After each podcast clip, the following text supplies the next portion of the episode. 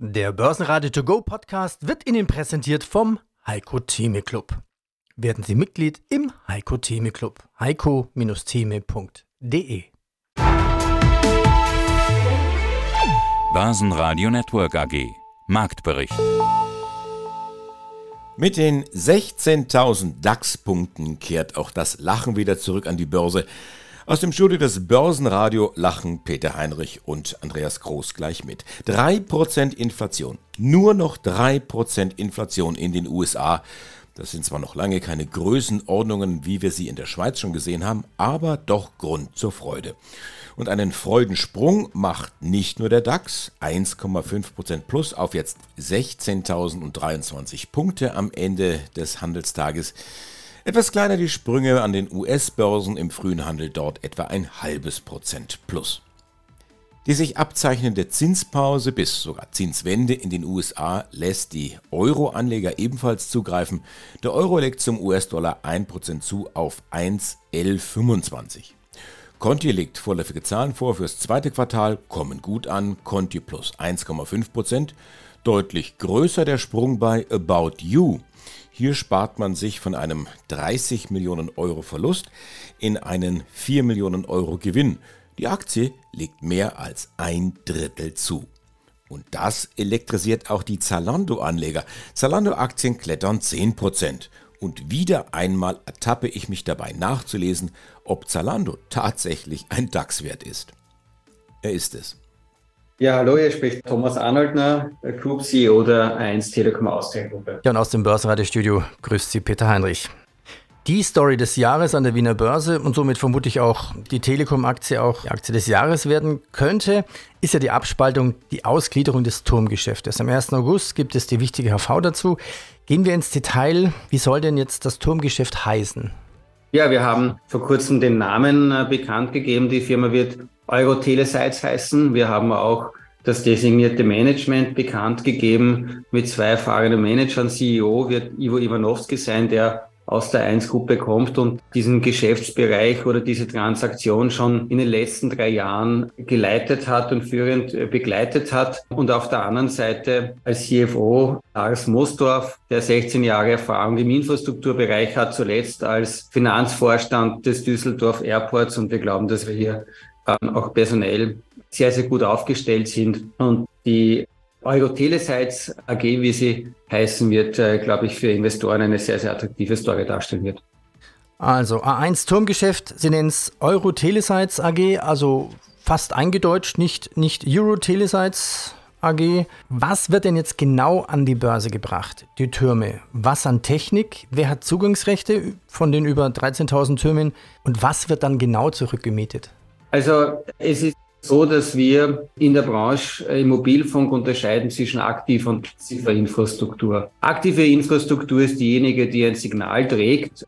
Antennen, Rechner, Kabel, Glasfasern, die verbleibt bei uns als Telekom Austria AG. Das ist das, was wir auch für uns als kritische Infrastruktur betrachten und was wir als Teil unseres Kerngeschäfts betrachten also unser 2G, 3G, 4G und insbesondere 5G-Netz. Diese aktiven Komponenten sind allerdings untergebracht auf sogenannter passiver Infrastruktur. Dazu gehören Stahltürme, dazu gehören sogenannte Rooftop-Sites, das sind diejenigen, die Sie zum Beispiel im städtischen Raum auf den Dächern finden. Dazu gehören die entsprechenden Betonfundamente und die Container, in denen das aktive Equipment untergebracht ist. Die sind sehr kapitalintensiv und werden heute noch nicht ausreichend genutzt, nämlich nicht ausreichend genutzt durch unterschiedliche Betreiber. Und das ist die Idee hinter dieser Funkturmgesellschaft. Die zahlreichen Türme sind über 13.000 große Standorte, die wir aus sechs, in sechs Ländern an die Börse bringen. Die können besser genutzt werden, indem man sich zum Beispiel darum bemüht,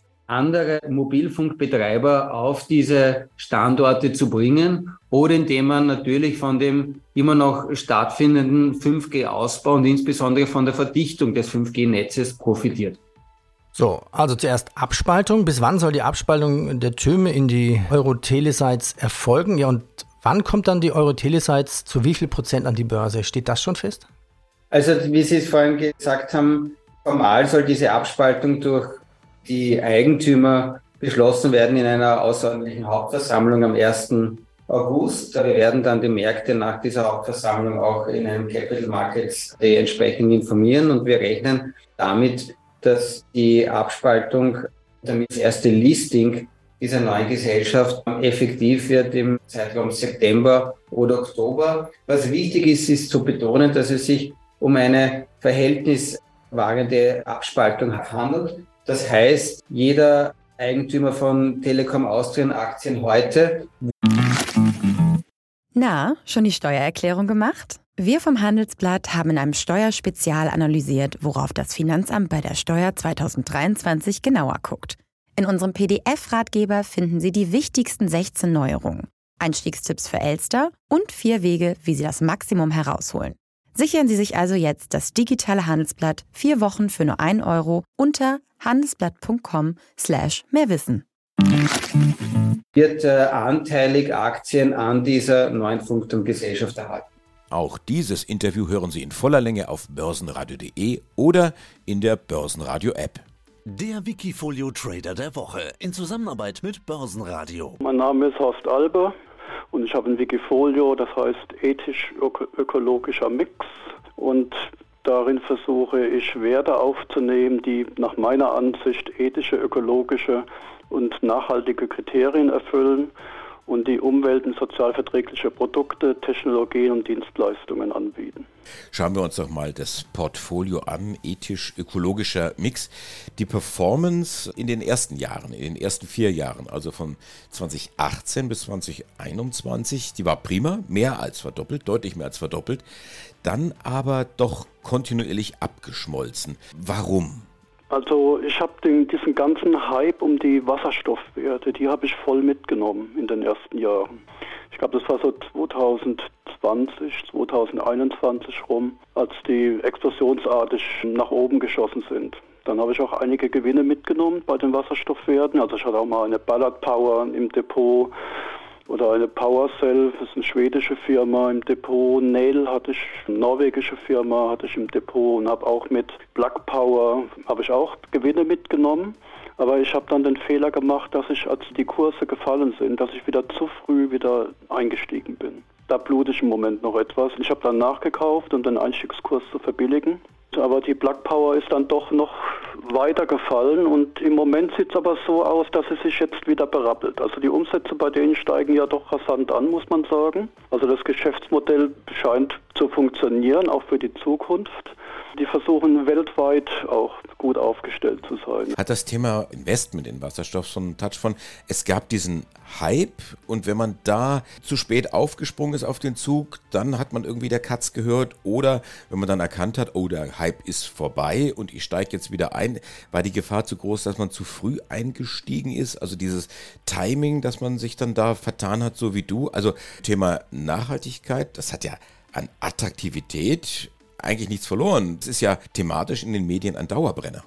Ist es auch. Also ich ähm, bin ja nach wie vor überzeugt, dass Wasserstoff die Zukunft gehört. Black Power wächst ja auch rasant. Also denn ihre Umsätze, die kommen jetzt dieses Jahr in den Milliardenbereich rein und die wollen, glaube ich, in den nächsten zehn Jahren den Umsatz auf 20 Milliarden bekommen.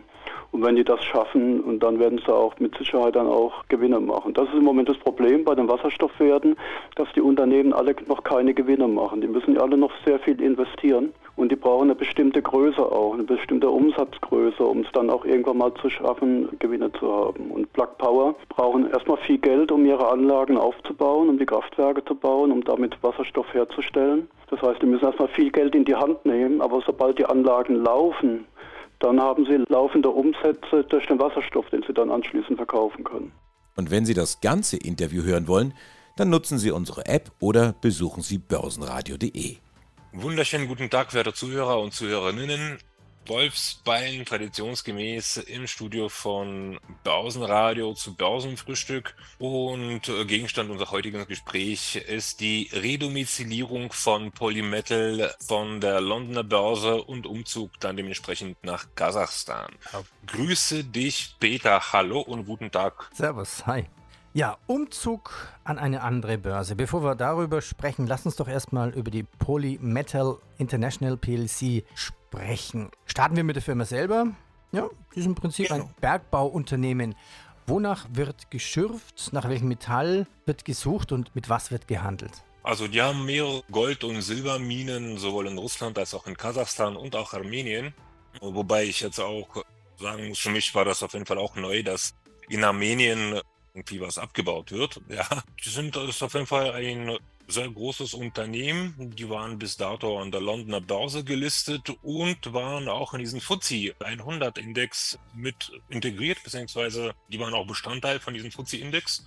Und ja, mittlerweile äh, aufgrund von den, von den besagten Ereignissen gibt es derzeit keine offizielle Marktkapitalisierung, denn die Preise an der Londoner Börse, an der kasachischen AX und an dem MOEX sind jetzt nicht unbedingt die gleichen. Ja, mhm. von daher kann man da schwer was sagen. Ja, also zum Beispiel an der MOEX kostet die Poli derzeit so um die 600 Rubel, zumindest stand letzte Woche, glaube ich, aber bevor ich jetzt, bevor ich jetzt was Falsches erzähle, können wir das mal auch mal schnell nachschauen. Also in Kasachstan würde jetzt zu drei Dollar und 10 Cent gehandelt. An der Londoner wird die jetzt bei 2 Pfund und 6 Cent gehandelt und an der Moex, so an der Moex wird die jetzt zu, ja, also 580 äh, Rubel gehandelt.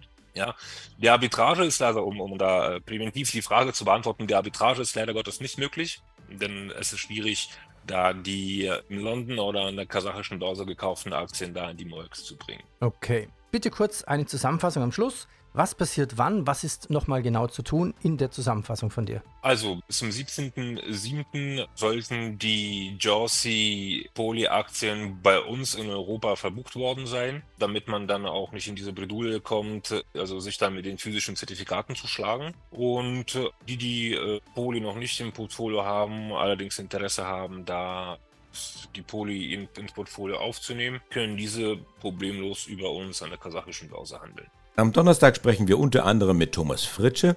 Bei 3U gibt es nämlich durchaus kursrelevante Nachrichten.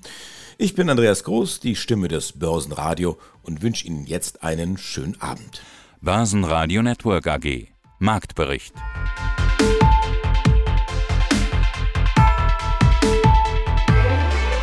Das Börsenradio Nummer 1. Börsenradio Network AG.